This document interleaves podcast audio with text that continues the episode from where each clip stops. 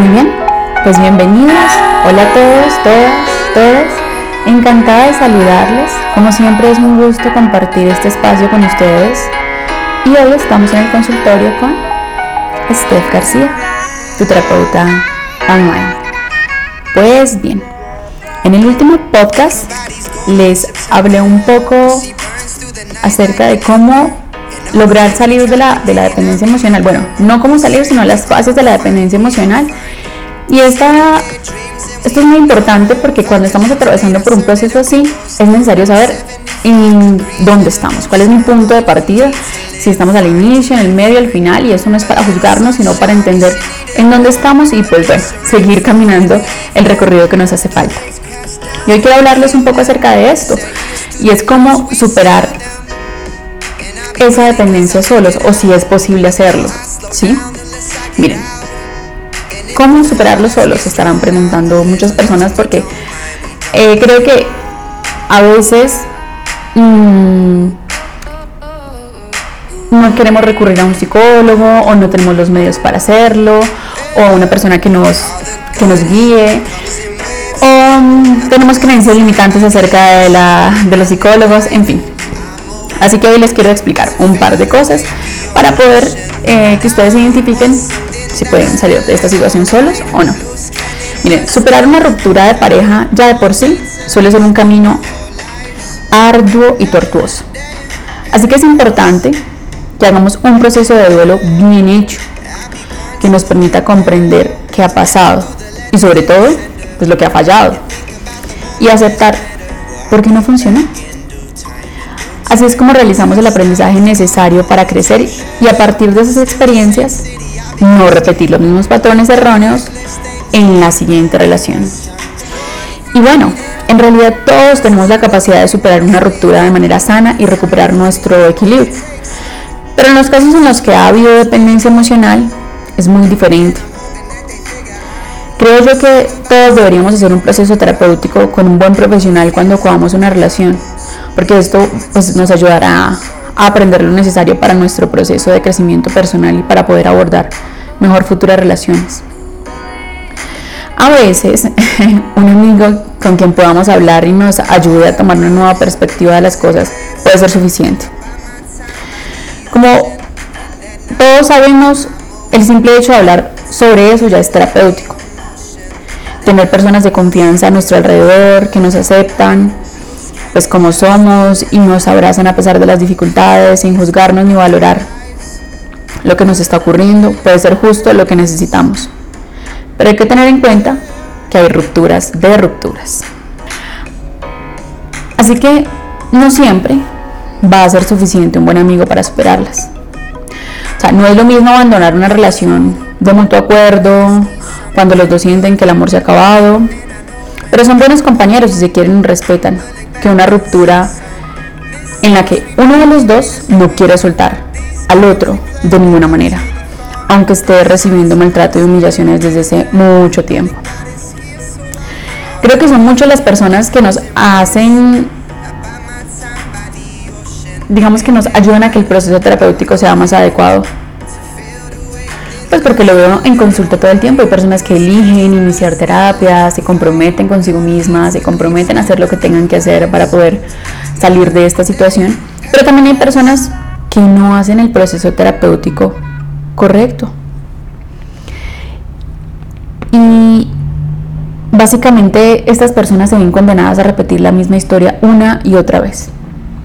Y en otras ocasiones sus nuevas y sucesivas parejas las acaban dejando al cabo de unos meses porque tienen tanto miedo de estar a solas que se agarran de otro desde la más profunda necesidad. Y lo que acaban haciendo es asfixiando al otro.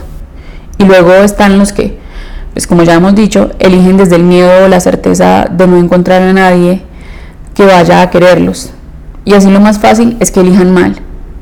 Es una auténtica lotería. Y ya sabemos las, probabilidades que tenemos de que nos toque la lotería, ¿verdad? Creo que todos ya las sabemos. Pues tenemos las mismas de que funciona una relación construida desde el miedo, desde la separación o la necesidad. Y es que se trata de personas que normalmente no tienen conciencia de lo que hacen. no se ven desde fuera, con otra perspectiva que les permita comprender lo que está pasando. Por ese motivo repiten lo mismo una y otra vez. Se quejan sin descanso de lo desgraciados que son. Pero eso no evita que vuelvan a repetir el mismo patrón. Se sienten víctimas de sus vidas y como tales están convencidas de que no pueden hacer nada para cambiar. Pero está claro que no es así. Sea cual sea nuestro caso, tanto si siempre nos, digamos, nos acaban dejando, como si acabamos permitiendo que nos maltraten y nos anulen, como si acabamos sufriendo por algún otro motivo que se repite una y otra vez, todos podemos romper esa dinámica y salir de esas experiencias mucho más fortalecidos y generando vínculos sanos y estables. Así que ustedes estarán preguntando, ¿cuándo es necesaria pedir ayuda terapéutica? Cuando hay dependencia emocional es altamente recomendable acudir a un profesional, a un especialista en este tema, para que nos ayude a salir de la pesadilla en la que nos encontramos.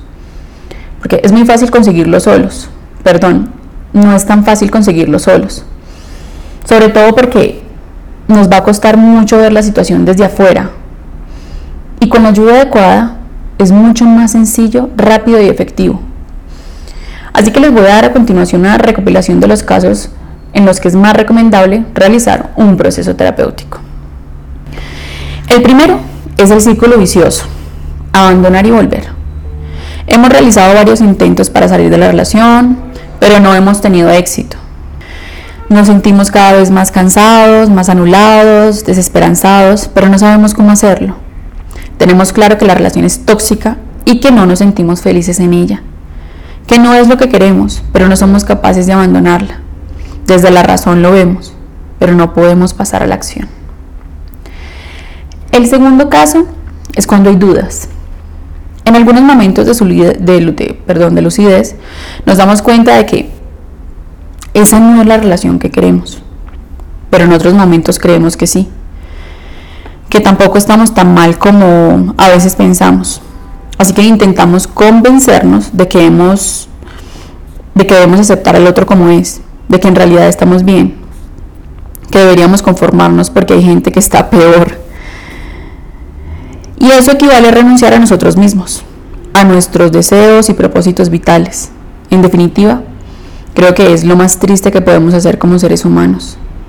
Si no estamos bien, porque nuestra pareja no encaja con nuestros valores y nuestra manera de entender la vida y mirar hacia el futuro, por mucho que nos empeñemos en aceptarla y que no nos afecte su manera de ser, no lo lograremos jamás. Esto implicaría renunciar a nuestra esencia, a nuestro cuerpo y a permitirnos sentirlo de manera saludable, a darle todo lo que nuestro cuerpo necesita. Y es que miren, si hay días en los que vemos claro que sí, hay otros días en los que vemos que claro que no, es que no. Las dudas son producto de nuestra inseguridad, de nuestros miedos. Pero como ya hemos comentado anteriormente, si nos encontramos en una relación sana, podremos pasar días o épocas malas, pero aún así no nos plantaremos dejar la relación o no nos cuestionaremos si estamos o no con la persona adecuada. Las dudas son la señal de que nos encontramos en el camino correcto, en el que está donde quiere estar. Perdón, no sé si me dice entender bien con lo que anteriormente dije. O sea, cuando tenemos dudas, o sea, la señal es que no nos encontramos en el camino correcto, ¿sí? Para que de pronto no nos vayamos a, a confundir. Básicamente cada uno está donde quiere estar son elecciones personales del día a día. La siguiente es la culpa. Miren, somos conscientes de que no abandonamos la relación porque estamos enganchados en la culpa.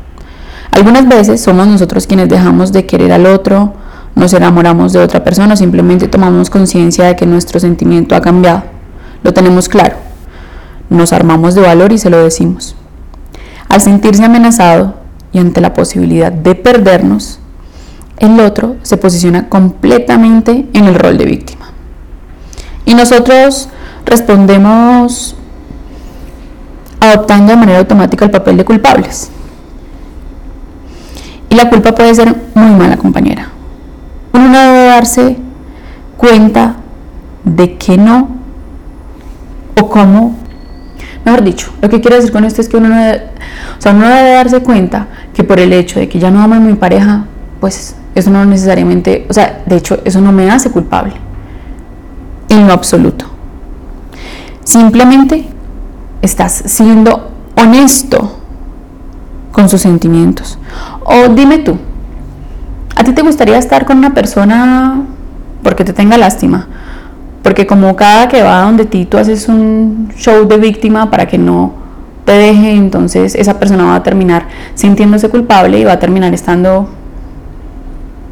por lástima contigo. Creo que nadie, nadie quiere eso. Entonces lo mejor que uno puede hacer cuando eh, hay ese sentimiento de culpa, sobre todo si eh, nos hemos hecho durante mucho tiempo responsables eh, por las emociones de la otra persona o esa persona nos ha hecho crecer que nosotros somos los responsables de, cómo se siente, hay que aprender a liberarse de la culpa mm, y entender que la vida emocional del otro le corresponde resolverla al otra. Por supuesto, yo también tengo cierta responsabilidad ahí y es la de ser asertivo, de comunicarme con asertividad, de ser sincero y de ser honesto con la otra persona.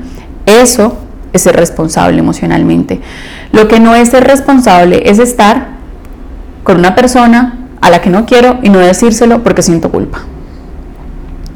Miren, los sentimientos cambian y negarnos a asumirlo es lo peor que podemos hacer.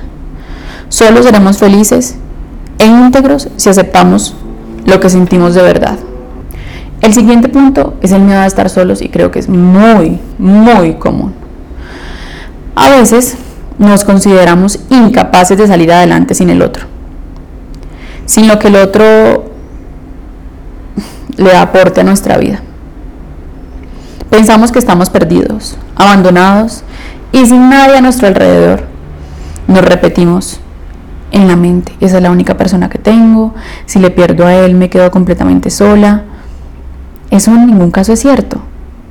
Y si realizamos el proceso adecuado para reforzar nuestra autoestima, ese punto de vista va a cambiar rápidamente.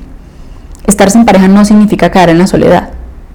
Es probable que tengamos familia, amigos, trabajo y otras personas a nuestro alrededor que nos van a ayudar a llenar ese vacío que Él deja en nosotros. No será lo mismo, claramente, pero solos no nos vamos a quedar. Y si por algún motivo estamos en un momento de nuestra vida en el que nos parece que estamos literalmente solos, no tenemos, no sé, familia, amigos ni nadie con quien compartir, entonces tendremos que empezar a apostar para que eso cambie.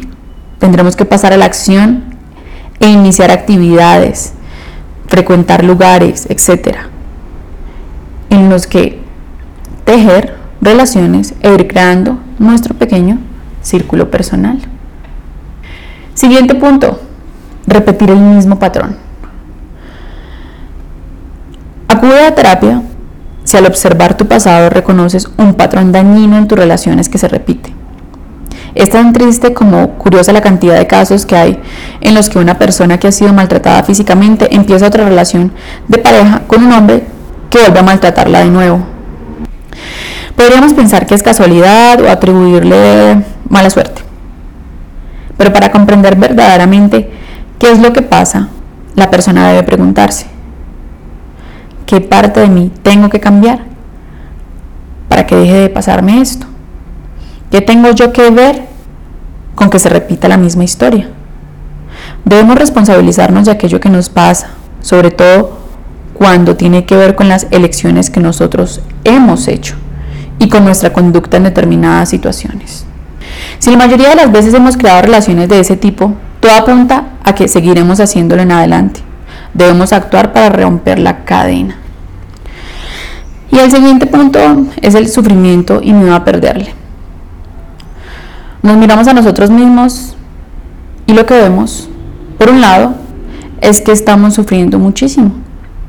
Tenemos ansiedad, somatizamos nuestros problemas, tomamos antidepresivos para combatir la tristeza, tenemos una larguísima lista de motivos para romper la relación, pero por otro lado, aguantamos porque tenemos en nuestra cabeza una terrible miedo a quedarnos sin él. Mm, miren, el simple hecho de estar tomando ansiolíticos o antidepresivos por vivir una relación problemática ya debería ser motivo suficiente para pedir ayuda terapéutica de inmediato. Ya hemos comentado que si nuestra pareja es el motivo de nuestro malestar y seguimos junto a él, es absurdo pensar que nuestro dolor va a terminar o a cesar en algún momento. Puede que dejemos de sentirlo porque la pastilla le baja el volumen, claramente, y no lo escuchamos. Pero seguirá en nuestro interior. Ese dolor solo se va a suavizar con un proceso de reconstrucción personal que nos permita volver a quienes somos, con fuerza y con dignidad. Necesitamos ser conscientes de que las dolencias y los malestares que siente nuestro cuerpo son una mezcla de lo que le permito a él o a ella y de lo que me permito a mí. Cuando hay manipulación o maltrato, por un lado dejamos al otro de, que al otro atraviese nuestros límites que deberían ser férreamente bloqueados. Y por otro lado, nos maltratamos a nosotros mismos al permanecer al lado de una persona que nos trata así. Al permitir que el otro me anule, me anulo también a mí mismo. Si yo no me valoro, el otro, es imposible que otro lo haga. Así que, ¿cuál es la ecuación perfecta? Si yo me valorara, jamás permitía, permitiría que el otro no lo hiciera. Me defendería capa y espada de no ser posible y me largaría de ahí cuanto antes. Pero el miedo a quedarnos sin Él, a enfrentarnos a una nueva vida sin su presencia, por no sentirnos capaces de conseguir adaptarnos a ese cambio, hace que sigamos luchando. Cuanto más invertimos en Él, en la relación, cuanto más damos, cuanto más hacemos, más vamos a combatir para no perderlo, para conseguir que funcione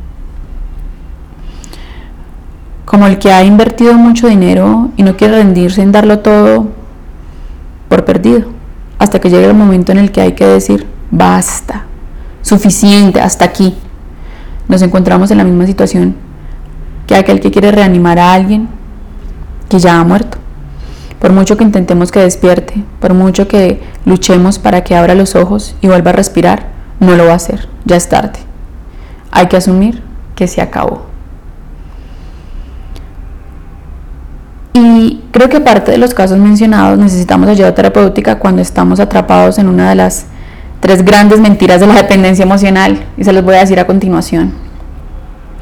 Las tres falacias que casi todos, en todos los casos, se convierten en el principal alimento del enganche emocional son las siguientes. Escúchame bien esta que esta es muy, muy, muy, muy común. Creer que va a cambiar. Si todo el tiempo que ha pasado con todo ese tiempo que llevan juntas, ya desde el principio ha sido así, ¿por qué mantenemos esa creencia tan irracional? Es evidente que no va a dejar de ser él, por mucho que en momentos de arrepentimiento jure y perjure que cambiará.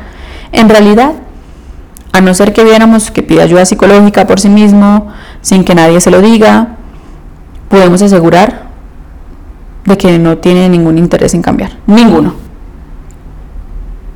Segunda mentira. Pensar que cambiará y que la siguiente pareja va a disfrutar de esa maravillosa transformación.